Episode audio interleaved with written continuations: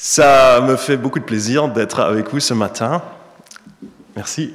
J'étais déjà plusieurs fois à l'église ici, mais je crois jamais pour un culte en fait. Euh, mais il y a beaucoup de choses qui se passent chez vous. Et, donc euh, voilà. Euh, juste pour vous situer un tout petit peu d'où je viens et, et comment ça se fait que j'arrive chez vous aujourd'hui. Donc je suis né en Allemagne d'une maman allemande et d'un papa suisse, suisse-allemand. J'ai grandi surtout en Suisse, dans un contexte avec plein plein d'églises. Mais un jour, Dieu m'a fait tomber amoureux du français, de la langue, et de la culture du pays de la France. Comme ça, pendant mes études de commerce euh, et d'administration. Et euh, j'ai dû faire un séjour en France, à Dijon en l'occurrence. Et à partir de là, tout ce qui était français, franco-français, tout, tout, tout, tout, ça me, ça me, captivait. Mais seulement, à peu près un an plus tard, j'avais à peu près 19 ans, 18, 19 ans, et un an après, j'ai compris et découvert que la situation spirituelle des églises et des chrétiens n'était pas du tout pareille que ce que je connaissais de ma petite Suisse. Et quand j'ai découvert ça, ça a commencé à travailler en moi de plus en plus. Et avec le temps, pendant que j'étais au travail, à mon premier poste, euh, j'ai compris que je devais peut-être me former pour, euh, pour venir en France. Et, effectivement, c'était devenu un appel pour, euh, pour servir. Alors, avec mon épouse Sabine et nos trois enfants, nous étions d'abord pendant neuf ans à Lens-le-Saunier, où nous étions entre 2007 et 2016, où nous avons euh, eu une petite église euh, qui grandissait un tout petit peu, on va dire, hein. mais en tout cas, une église dans un contexte que je ne connaissais pas d'abord, hein, mais auquel on voulait se préparer, on voulait vraiment aussi vivre des choses, et on a été euh, très, très marqué par ce temps. Et puis après, en 2016, on est arrivé à Bischwiller, où je suis maintenant dans, l'église Perspective aussi euh, depuis. Euh, nous sommes euh, dans un contexte euh, qui est, euh, qui est très intéressant aussi parce que euh, nous avons là-bas beaucoup d'ouverture au niveau des autorités, notamment pour servir aussi dans la ville avec euh, l'association culturelle de l'Église et une nouvelle association culturelle qu'on a fondée avec l'autre Église évangélique de Bischwiller, ensemble, pour avoir des actions on va dire, de pré-évangélisation, surtout pour, les, jeunes, les familles, les enfants, les, jeunes parents. Et euh, on a vraiment des ouvertures énormes au niveau de la mairie, surtout, qui euh, nous permet de, vraiment euh, nous engager avec du sport, avec, du social aussi de plus en plus. Et on est vraiment reconnaissant pour ça. Et on sait que ce n'est pas toujours le cas hein, dans les villes ou dans les villages. Voilà. Et nous sommes euh, heureux aussi d'être comme ça à l'intérieur d'une union d'église où les liens sont quand même assez forts, je trouve, et notamment chez Perspective. Euh, c'est génial aussi pour les enfants, qui, euh, bah, nos enfants par exemple, hein, qui sont amis aussi avec certains de chez vous ici. Et, ça, ça fait, ça fait chaud au cœur de, se sentir comme ça, aussi près les uns des autres. Pour ce matin, j'aimerais vous apporter un- une petite méditation qui, euh, qui est surtout là pour vous encourager en tant que frères et sœurs, entre vous, entre nous, euh, à l'intérieur de la famille, à l'intérieur de l'église locale, mais aussi au-delà. Mais une, euh, une petite réflexion par rapport, vous allez voir, à un chapitre dans l'Ancien Testament, mais qui peut nous parler vraiment aussi aujourd'hui. Mais ça commence avec une petite histoire d'une famille de cinq qui a dû aller à l'hôpital d'urgence. Pourquoi? Parce que ils venaient tous de manger un gros plat de champignons frais et ils l'ont partagé aussi avec leur chat. Mais juste après le repas, ce chat a commencé à se tortiller de douleur, des crampes au niveau du ventre énormes.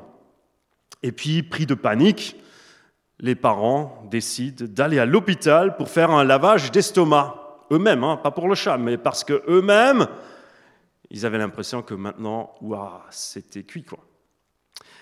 Et ils sont allés, et puis bon, ça s'est passé à un moment où on faisait ça encore euh, très rapidement. Hein, les lavages d'estomac, a priori, ça se fait un peu moins aujourd'hui, mais tous les cinq sont allés comme ça à l'hôpital.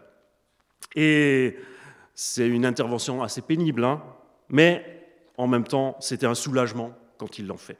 Ils se sont dit, maintenant c'est bon. Et quelques temps après, ils rentrent donc à la maison. Il y a une surprise qui les attend.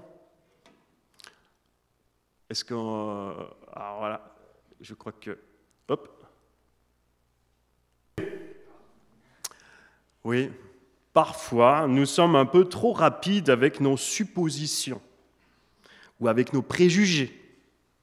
Et alors, ça peut nous arriver de parler ou d'agir un peu trop vite, et même de faire du tort avec.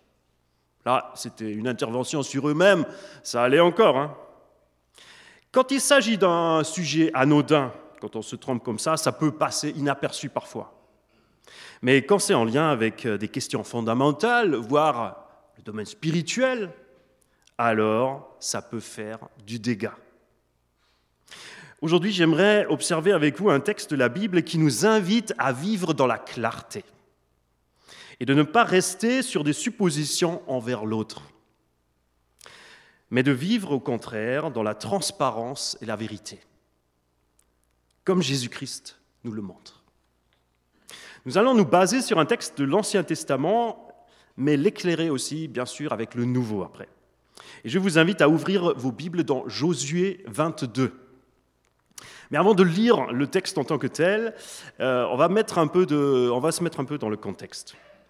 Donc Josué, Josué vous savez, c'est donc le livre qui raconte le récit du peuple d'Israël après les 40 années passées dans le désert, suite aux 400 ans euh, en Égypte. Et la première partie de Josué raconte la manière dont il est entré, le peuple, dans le pays promis. Puis, il y a le récit de la conquête de tout le territoire et le partage parmi les douze tribus. Et selon la chronologie hein, qu'on choisit pour dater les événements, nous sommes euh, à peu près autour de 1400 ou 1200 avant Jésus-Christ. Avec le chapitre 22 de Josué, nous entrons dans la période de la vraie vie dans la terre sainte. C'est la fin de environ 25 ans de, conquête euh, pendant laquelle il y avait besoin de se combattre, de se battre. Et on se rappelle le principe de la solidarité. Toutes les tribus devaient participer à la conquête du territoire entier.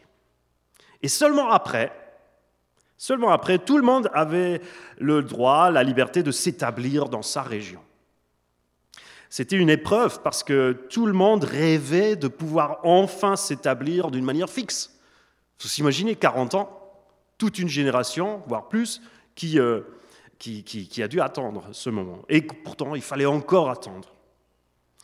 Mais il y a deux tribus et demie qui euh, devaient encore plus attendre parce qu'ils avaient déjà reçu leur territoire ou la promesse de leur territoire avant même de rentrer dans euh, le pays de Canaan. C'était Ruben, Gad et la moitié de Manassé.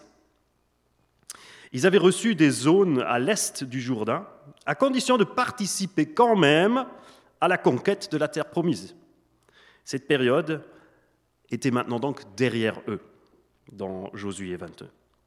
C'est la raison pour laquelle Josué va les féliciter au début de ce chapitre euh, d'avoir tenu bon, hein, d'avoir tenu, d'avoir fait tout ça avec les autres. Et il leur dit que le temps était venu pour se reposer. Voilà. Là, le chef, il leur dit, c'est le moment. Mais comme ces deux tribus ennemies vont s'installer dans une région un peu excentrée par rapport au gros du peuple, il les invite solennellement de bien respecter les lois, d'aimer l'Éternel, je crois qu'on a euh, voilà, cette petite liste-là, d'aimer l'Éternel, de marcher dans ses voies, de s'attacher à lui, de le servir avec cœur et âme, et de partager le butin avec les frères et sœurs. Mais le plus important, ça c'est le verset 6 de ce chapitre 22, Josué les bénit et les renvoya chez eux, et ils rentraient dans leur tente. Et dans le verset 9, après avoir quitté les Israélites à Silo, dans le pays de Canaan, les Rubénites, les Gadites et la demi-tribu de Manassé repartirent pour aller dans leur pays de Galade. Et ceci, euh, c'est après le, reste donc de, de ce chapitre qu'on va lire maintenant, les versets 10 à 34. Alors vous allez me dire, c'est un peu beaucoup, et c'est vrai, il est assez long ce chapitre, mais pour la cohérence euh, de l'histoire et pour euh, le but de ce que nous voulons euh, un peu découvrir ce matin, je vous invite donc quand même à le lire entièrement. C'est-à-dire justement à partir du verset à partir du verset 20 non, à partir du verset 10 jusqu'à 34. Donc prenons le temps. Alors si j'ai pris vous allez voir juste quelques photos de, la manière dont on peut travailler le texte parfois. C'était juste pour vous dire que quand, le Seigneur m'a mis ce texte sur le cœur, j'ai eu euh, quelque chose qui m'a, beaucoup bouleversé. Et, euh, et alors j'avais envie de passer du temps sur ce texte et, de le, euh, j'allais presque dire, de, bricoler dessus. Non, pas, pas bricoler dessus, mais de, vraiment découvrir et de passer du temps avec. Parfois, ça peut faire du bien, ça. Je vous encourage, hein, mais on n'a pas toujours le temps, hein, mais quand c'est possible. Arrivés dans les districts du Jourdain, qui appartiennent encore au pays de Canaan, les Rubénites, les Gadites et les demi-tribus de Manassé y construisirent un hôtel au bord, au bord du Jourdain. C'était un hôtel dont la grandeur frappait les regards. Les Israélites apprirent que l'on disait les Rubénites, les Gadites et la demi-tribu de Manassé ont construit un hôtel qui fait face au pays de Canaan, dans les districts du Jourdain, du côté des Israélites.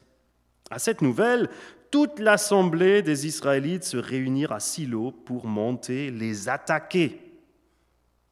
Les Israélites envoyèrent une délégation aux Rubénites, aux Gadites et à la demi-tribu de Manassé dans le pays de Galade.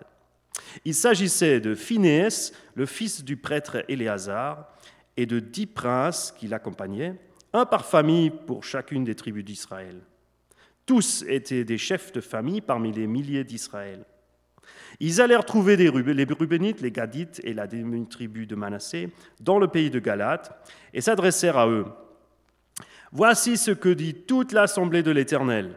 Que signifie cet acte d'infidélité que vous avez commis envers le Dieu d'Israël? Vous vous détournez maintenant de l'Éternel.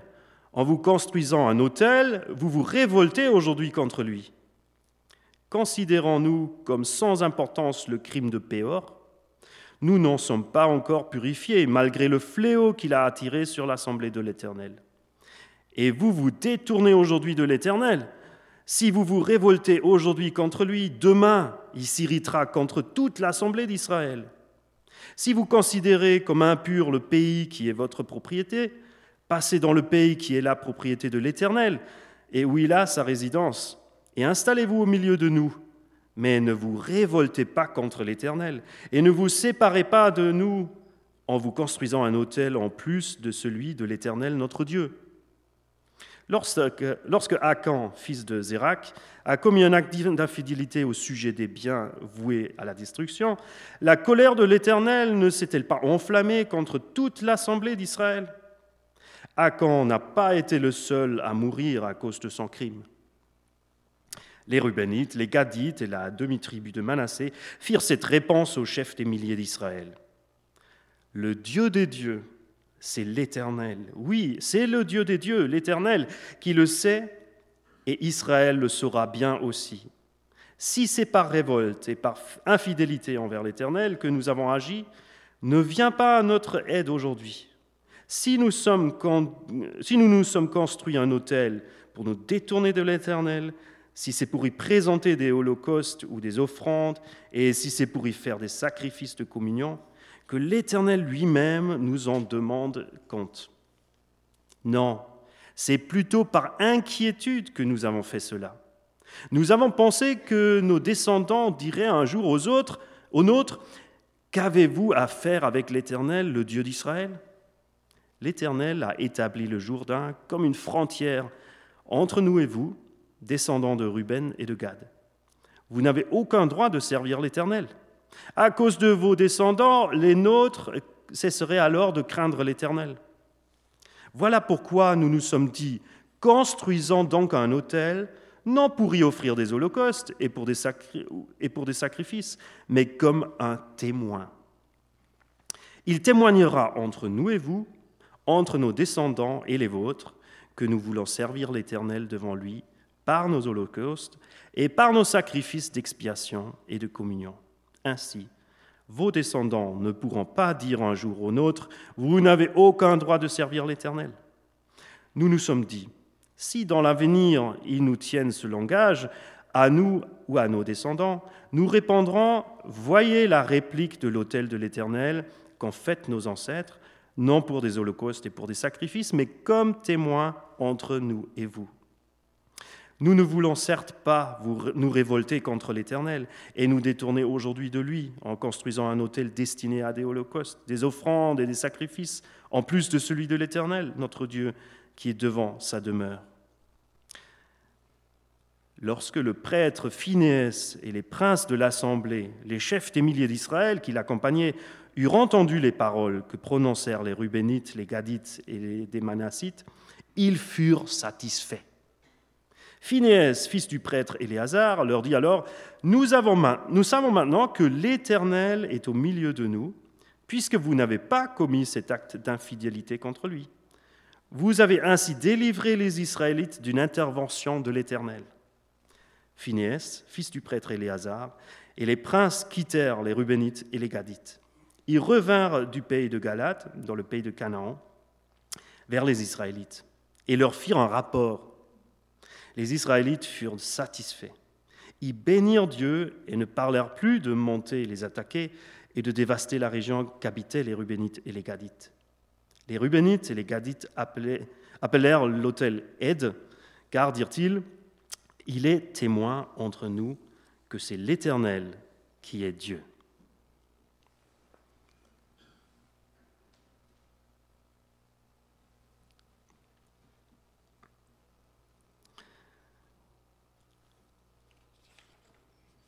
Voilà, la méditation de ce matin a pour but euh, qu'il n'y a pas de fatalité, que ce soit la situation euh, pour, un enfant. Attends, j'étais où là?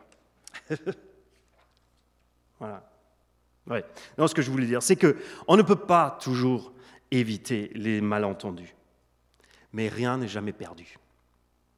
Dieu voudrait nous voir actifs dans la recherche de sa paix, de la paix. Peut-être que vous allez maintenant réfléchir par rapport à une situation de vie précise. Peut-être euh, vous allez penser à une situation d'église. En tous les cas, avec notre texte, éclairé par la bonne nouvelle de Jésus-Christ, je pense que l'Éternel veut nous donner quelques clés euh, pour nous montrer comment nous laisser encore aujourd'hui guidé par son esprit. Il y a quatre importances que j'aimerais euh, souligner dans ce texte. La première, c'est l'importance de la prise en compte de l'inquiétude. Peu importe la raison ou la première impression, en tant qu'enfants de Dieu, nous voulons toujours prendre au sérieux ce que nos frères et nos sœurs expriment. Même si nous ne comprenons pas tout de suite, ou si ça nous semble déplacé ou irréfléchi. Dans notre texte, il y a visiblement plusieurs inquiétudes. Les uns pensent que les autres ont abandonné Dieu, tandis que ceux-là s'inquiètent avant tout de l'avenir de leurs enfants. Parce que justement, comment vont-ils pouvoir rester attachés à l'Éternel en étant déjà un peu à l'écart géographiquement? Si en plus ces autres tribus les soupçonnent d'infidélité. Et puis il y a cette inquiétude tellement bien connue, le qu'en dira-t-on? Il y a des suppositions qui s'entremêlent avec des préjugés sur les autres. Après 40 années, j'imagine, 40 euh, années comme ça dans le désert et plus de 20 ans de conquête, certains pensent savoir tout sur les autres y compris leur manque de sincérité sur leur relation avec Dieu. Il semblerait que tous ces sentiments soient ancrés assez profondément déjà. Est-ce que vous avez remarqué avec quelle rapidité les Israélites se sont préparés pour attaquer ceux de l'Est? Très très rapidement. Ruben, Gad et Manassé viennent à peine de partir s'installer dans leur terre que déjà c'est la crise.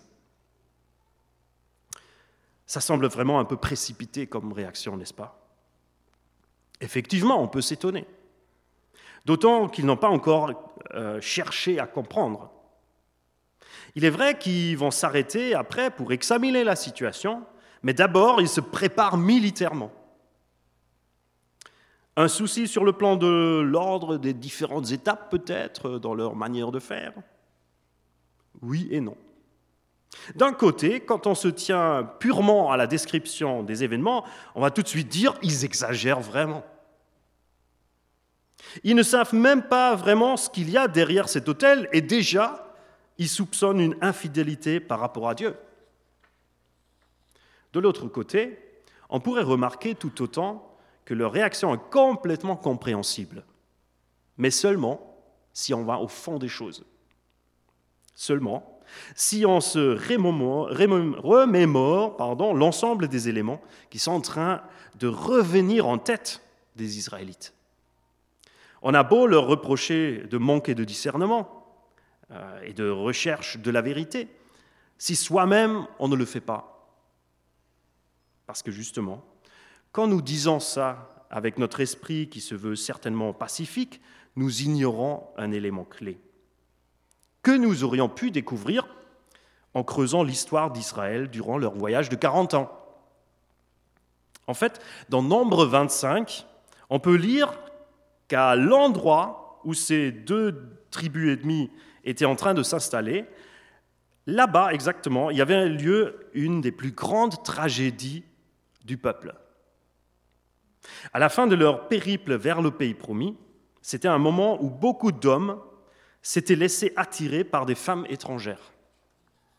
Et déjà en soi, c'était interdit par la loi, bien sûr, mais le gros souci, c'est que même si ce n'était pas la première fois qu'ils péchaient contre Dieu, il y avait quelque chose de plus grave encore dans cette situation. C'est qu'à travers ces femmes, les Israélites ont commencé à adorer d'autres dieux, et notamment le Baal Poer. C'est pour ça qu'il y a ce, nom bizarre dans, dans, le texte. Un certain Balaam avait été à l'origine de toute cette manœuvre, car il savait que cela engendrait une rupture des Israélites avec leur Dieu. Et ça, ça allait être le seul moyen pour les affaiblir et pour pouvoir espérer de les vaincre. À la fin de ces 40 ans. Et il aurait presque réussi parce que l'Éternel a dû punir son peuple pour cette énorme infidélité. Et plusieurs milliers d'hommes ont perdu la vie à cause de cet épisode. Peut-être avec cet arrière-plan-là, on comprend un tout petit peu mieux l'attitude des tribus de l'Ouest qui craignent que Dieu soit obligé à nouveau de punir tout le peuple s'il s'avérait que cet hôtel à côté du Jourdain était voué à un autre Dieu. Vouloir comprendre l'inquiétude de l'autre, c'est donc super important. Et ça nous pousse à écouter l'autre à vraiment vouloir le comprendre, à s'exprimer aussi, mais surtout à entendre, à écouter. Soyons honnêtes, ça nous arrive aussi d'être trop rapide dans nos jugements. Parfois, dans des discussions avec ma femme, Sabine, euh, elle commence à parler, elle veut me dire un truc, et puis je finis sa phrase. Parce que je pense la connaître euh, par cœur et parce que je sais ce qui viendra. Et après, elle me regarde et elle finit différemment la phrase. Parce qu'en en fait, elle voulait me dire complètement autre chose. Et je suis là, vraiment, l'air bête, parce que je n'ai pas attendu euh, toute sa phrase. Vous avez un petit, euh, petite illustration. Voilà, ça c'est deux personnes qui regardent la même chose mais l'un, il dit, ah, il y en a quatre. Et l'autre, il, dit, ah non, non, il n'y en a que trois. C'est parce qu'ils ne se sont pas assez parlé, parce qu'ils n'ont pas discuté vraiment, je pense. Ils ont juste eu leur regard sur euh, la chose au milieu.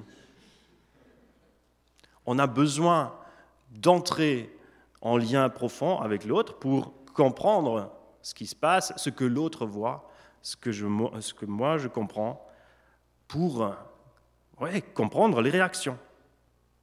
Quand il s'agit de questions spirituelles, de la vie de tous les jours ou non, hein, il faut que nous donnions vraiment de l'espace à l'expression de tous. Dieu est présent en nous tous.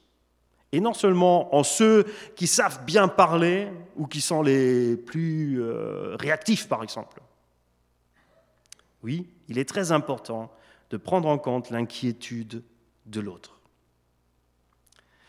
La raison principale, elle doit être dans l'importance de la vérité et de la fidélité envers notre Créateur. C'est l'objectif que nous voulons avoir. Être dans la volonté de Dieu. C'est exactement ce que font Ruben, Gad et Manassé. Dans leurs paroles, ils commencent et finissent par l'expression de leur attachement à l'Éternel. C'est quelque chose qu'ils ont appris justement depuis les événements tragiques du passé. Mais ils savent aussi que c'est la vraie raison d'inquiétude du reste du peuple. On se rappelle là encore, notre sujet d'aujourd'hui, c'est d'être dans la clarté pour contrer les suppositions et les préjugés qui s'entremêlent. Pour y arriver, nous devons connaître nos dangers d'idolâtrie d'aujourd'hui. D'un côté, c'est très personnel. Qu'est-ce qui nous prend plus dans les tripes que l'amour pour Jésus? Est-ce un loisir qui dépasse l'équilibre avec le travail? Est-ce notre dépendance à Internet? Qui a toujours notre première et dernière attention dans la journée. Est-ce la beauté de notre maison pour laquelle nous investissons beaucoup de temps et de force? De l'autre côté, nous devrions peut-être parfois nous, nous poser la question, cette même question en lien avec la vie d'Église. Y a-t-il des choses secondaires qui prennent trop de place par rapport à l'essentiel? Pour Phineas et les représentants d'Israël, nous voyons que le plus important de tout, c'est l'attachement et la fidélité, l'appartenance à l'Éternel sur la durée de tout le peuple.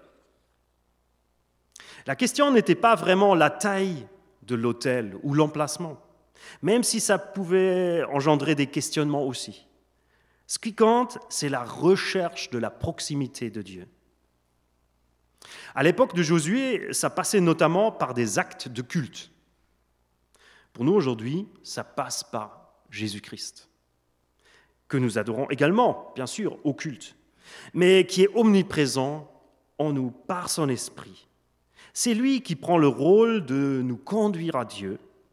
Nul ne vient au Père que par lui. Et notre fidélité ne dépend plus, premièrement, de nos actes ou des frontières, mais de la manière dont nous vivons notre attachement à Jésus par son Esprit. Le Nouveau Testament utilise souvent l'image du mariage pour parler de cette relation que nous pouvons avoir. Par exemple, dans l'histoire des jeunes filles euh, des dix jeunes filles dans Matthieu 25 qui, euh, qui attendaient l'époux. Ou aussi la Nouvelle Jérusalem dans Apocalypse 21 qui est préparée comme une mariée. Oui, éviter les préjugés, ça passe forcément par le respect profond de la clarté de l'Évangile, la fidélité vivante envers Dieu au quotidien. Le troisième aspect qui ressort très fortement de notre récit de Josué 22, c'est l'importance de la communauté et de l'unité. C'est intéressant de voir que Josué est presque absent de ce chapitre. Je ne sais pas si vous avez euh, remarqué. Euh, Josué donne une responsabilité à Phinéas en tant que représentant de l'autorité spirituelle.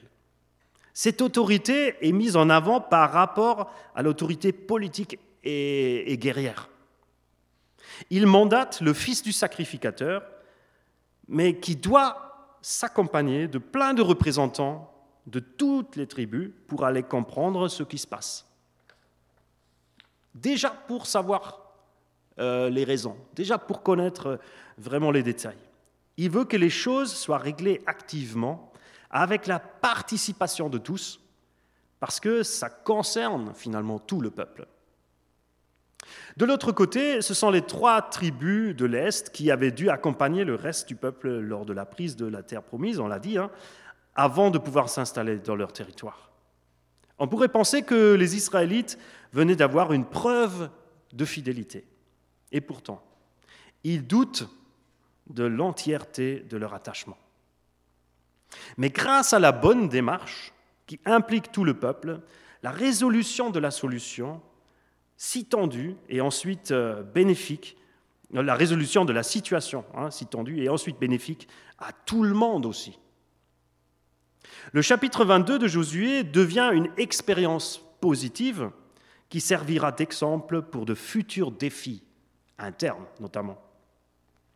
Et Dieu va toujours chercher à faciliter l'unité du peuple. Tout au long du livre, nous voyons que l'influence, le poids de Josué va diminuer. Une fois que le peuple est installé, il n'a plus le même statut de leader comme au début de l'entrée dans le pays promis, et encore moins d'un Moïse avant lui. La raison se trouve évidemment dans le fait que Dieu veut être lui-même à la tête du peuple. Bien sûr, il y a la période des juges qui commence et plus tard l'établissement de rois, mais ce n'était pas l'intention de Dieu euh, d'abord. Je me rappelle, le week-end dernier, Emmanuel Mendlein nous a rapidement parlé aussi de Josué, et il a souligné le fait qu'il bah, y avait peut-être en même temps un manque de préparation d'un successeur pour la, suite après Josué. Mais en même temps, il y avait le besoin aussi du peuple de se prendre en main et de comprendre euh, leurs propres responsabilités qu'ils avaient une fois installés dans ce pays. L'Église locale d'aujourd'hui n'a pas besoin de chefs qui prennent des décisions seuls, mais de responsables qui cherchent la volonté de Dieu avec la communauté en prenant en compte les inquiétudes et les besoins de tous. D'ailleurs, c'est dans le début du chapitre que Josué énumère les éléments qui favorisent cette unité. Il les donne justement à ces deux tribus ennemies de l'Est au moment où il les laisse partir après la conquête. Et il, souhaite leur repos. Hein. Et donc là-dedans, il leur dit euh, de garder euh, la foi, en gardant les lois de Dieu, je crois que c'est aussi là-dessus, voilà, d'aimer Dieu, de marcher dans la voie de Dieu, le suivre, s'attacher à lui, lui servir de tout cœur, partager les biens de Dieu. Et c'est précisément grâce à cette attitude, à ces attitudes, qu'il est possible de travailler activement à l'unité quand la crise arrive. Encore aujourd'hui, Dieu veut par son esprit nous conduire dans la gestion de crise ou dans des simples interrogations. Il le fait par exemple en nous donnant le désir de garder le souvenir de l'unité, la force de lutter pour l'unité, et des hommes et des femmes qui prennent leurs responsabilités, en étant critiques envers eux-mêmes, qui se laissent donner les critères de la révélation de Dieu, qui laissent les décisions finales à Dieu d'avance. Le seul exemple parfait d'une telle démarche, vous vous en doutez, c'est Jésus-Christ en personne. Il était entièrement fidèle à Dieu, au Père, entièrement intègre dans toutes ses démarches et toujours juste envers tout le monde. Mais surtout, c'est en Jésus que nous voyons que l'importance de la communauté et de l'unité mène toujours à l'adoration de Dieu. L'unité d'un groupe de personnes n'est jamais un but en soi, même pas pour une communauté chrétienne. C'est notre Seigneur et Sauveur qui est le but en tout dans nos vies. Mais ça peut passer justement par l'unité. Hein.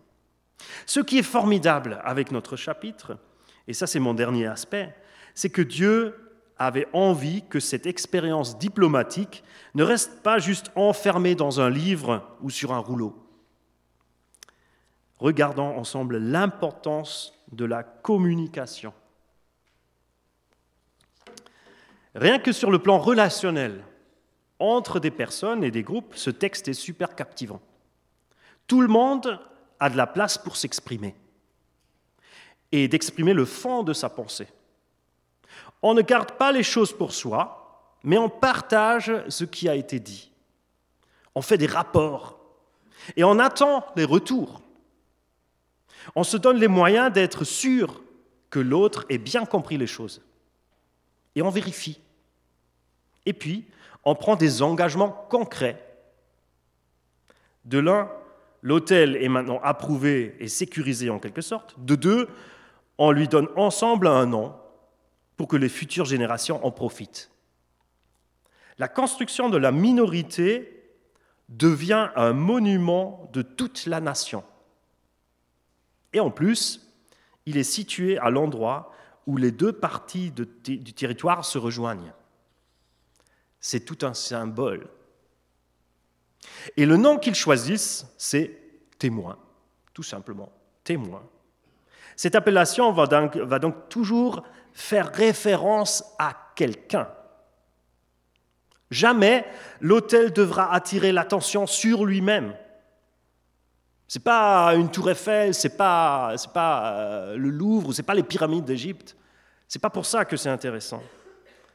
Dans la lumière de la nouvelle alliance, ce témoin, c'est évidemment Jésus-Christ. C'est sur lui qu'il pointe.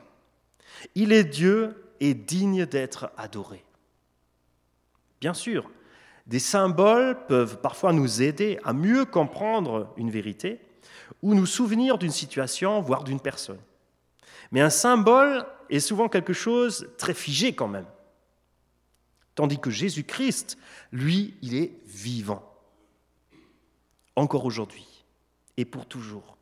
C'est pourquoi nos symboles doivent toujours nous conduire à la louange de notre Seigneur et Sauveur. Et c'est ainsi que nous pourrons laisser de côté nos suppositions et préjugés. Prenons exemple sur Jésus, qui est allé voir, contre toute attente, cette femme samaritaine pour lui expliquer que le lieu géographique de l'adoration doit être en nous et non pas dans un lieu extérieur. Vous vous rappelez de ce texte hein, dans Jean 4 J'aimerais terminer avec une image du monde du sport. Alors ça c'est le témoin, et après, voilà, on peut, ah oui, on peut peut-être quand même euh, lire le, texte pour, pour bien faire le lien. Jean 4, c'est aussi un passage qui, qui, me marque toujours, à nouveau. Jean 4, verset 21. Femme, lui dit Jésus, crois-moi, l'heure vient où ce ne sera ni sur cette montagne, ni à Jérusalem que vous adorerez le Père. Vous adorez ce que vous ne connaissez pas, nous, nous adorons ce que nous connaissons, car le salut vient des Juifs. Mais l'heure vient, et elle est déjà là, où les vrais adorateurs adoreront le Père en esprit et en vérité. En effet, ce sont là les adorateurs que recherche le Père. Dieu est esprit et il faut que ceux qui l'adorent l'adorent en esprit et en vérité. La femme lui dit, Je sais que le Messie doit venir, celui que l'on appelle Christ. Quand il sera venu, il nous annoncera tout. Jésus lui dit, Je le suis, moi qui te parle.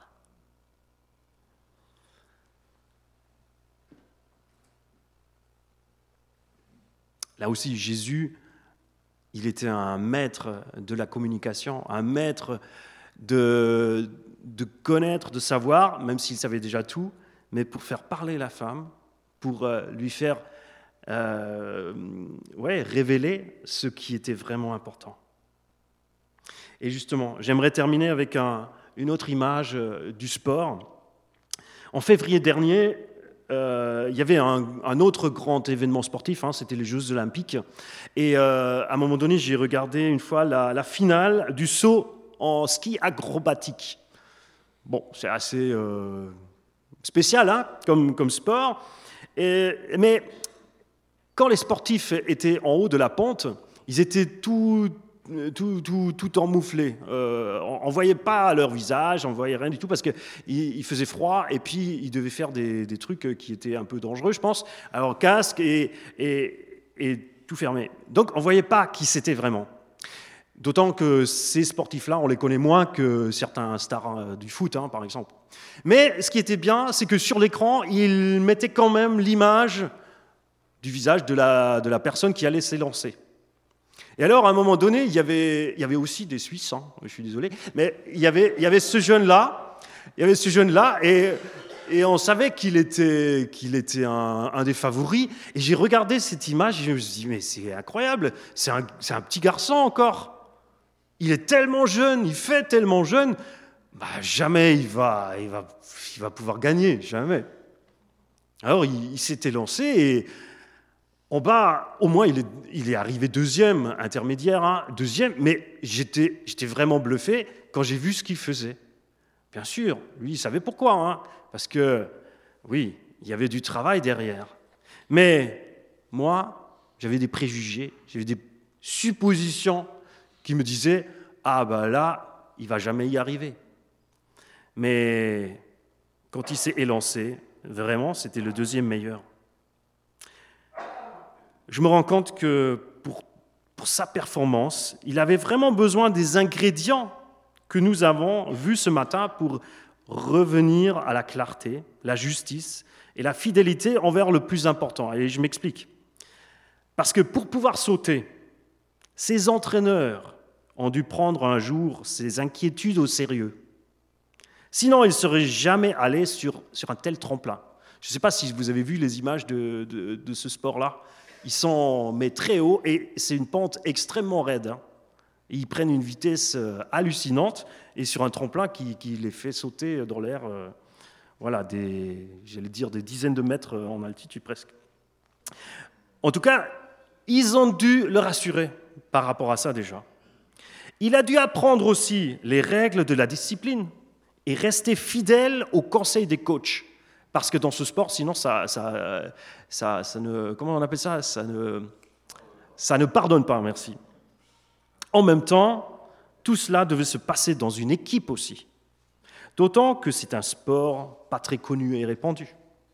Combien important a dû être son entourage pour la préparation aux Jeux olympiques Et combien de fois des discussions, des explications, des entraînements ont dû être planifiés pour avancer?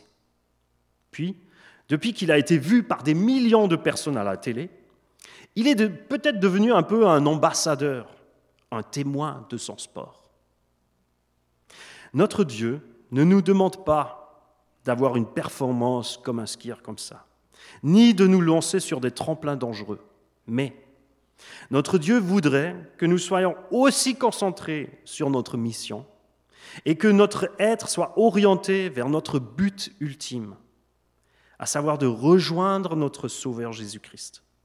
Et sur ce chemin, nous allons nous retrouver encore souvent face à des situations ou des personnes que nous ne comprenons pas toujours.